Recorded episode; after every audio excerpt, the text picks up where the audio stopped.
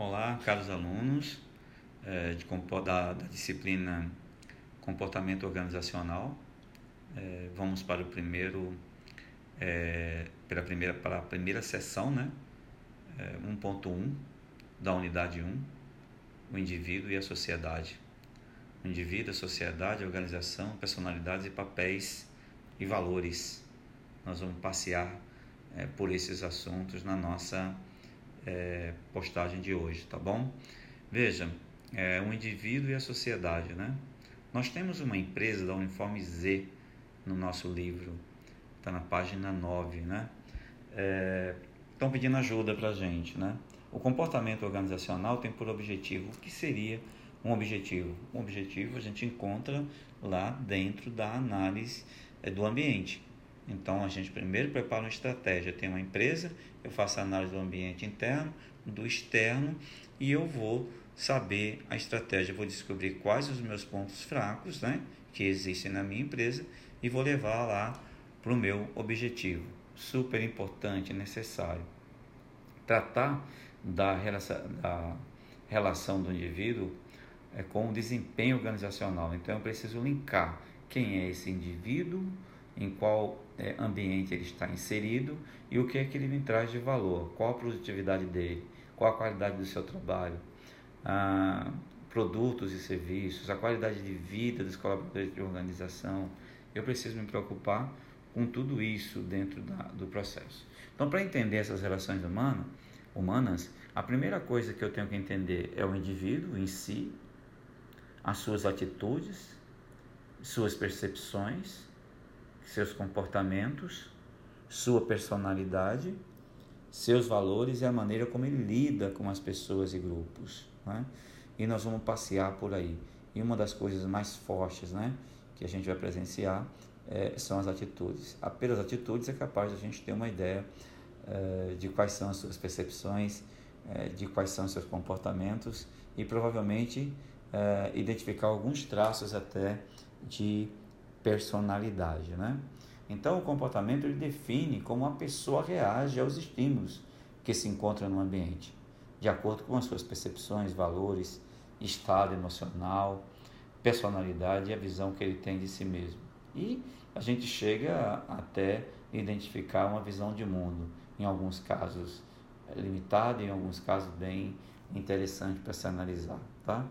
Então, esse é o ponto precisamos valorizar muito a parte comportamental. Ela é fundamental é, dentro dos processos de administração e de gestão.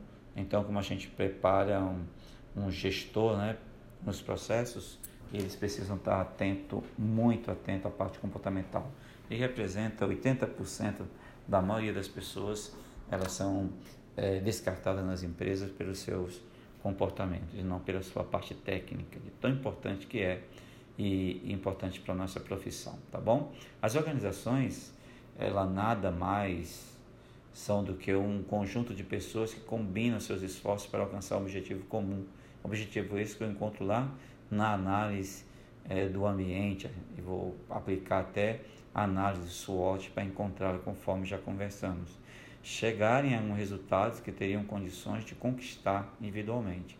Ao conhecer o modo como a organização se comporta, tornamos líderes mais efetivos, ou seja, é, os nossos resultados serão bem mais eficazes do que a maioria das empresas. É para isso que a gente treina as pessoas, capacita as pessoas nesse sentido, né? faz parte.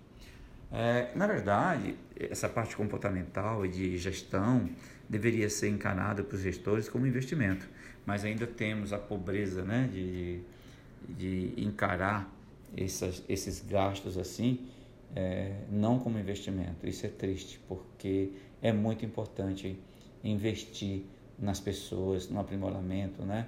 e no comportamento organizacionais, organizacional, traz um investimento com, como um ponto de desenvolvimento.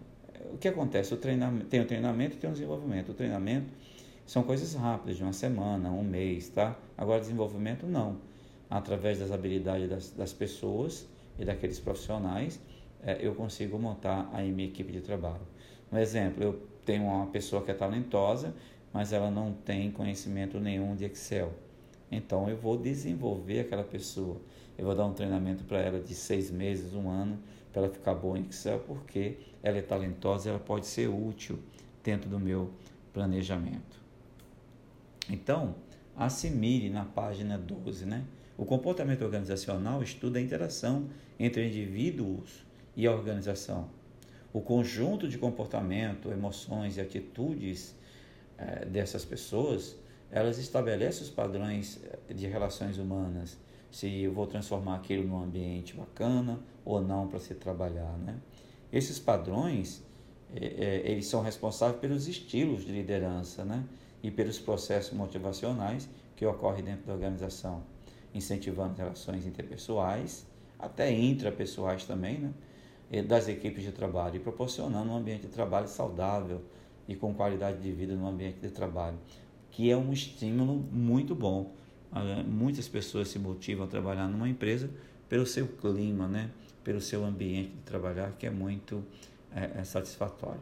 Então, nós temos a atitude como uma das coisas mais importantes dentro do processo de é, comportamental, é, de acordo com as atitudes que eu vou me guiar é, se a tua relação vai ser saudável ou não. Então nós temos a cognição, o afeto, o comportamento, eles estão intimamente relacionados. Então, primeiro ponto, eu tenho avaliação cognitiva, meu supervisor deu uma promoção para uma colega de trabalho que eu merecia, né? Eu merecia menos do que eu, né? Ou ela merecia menos do que eu. Meu supervisor é injusto, será? E tem o afetivo, que é a parte de sentimento, né? Eu não gosto do meu supervisor. Então você cria isso baseado em alguma coisa, uma relação até como a citada acima, e tem o comportamental, que seria o que? Ação. Estou à procura de um outro emprego, tenho reclamado do meu, supervisor para todos que me escutam. Então, a tua atitude negativa em relação ao supervisor vai gerar um, um, um ambiente muito desagradável para você e para aqueles que estão ali dentro, tá bom? Então, a personalidade é, seria exatamente a forma de pensar, de sentir, de expressar e agir. Né? Que tudo isso junto vai transformar em padrões únicos de, de, de comportamento de cada pessoa, né? E tornando cada pessoa diferente uma da outra, né?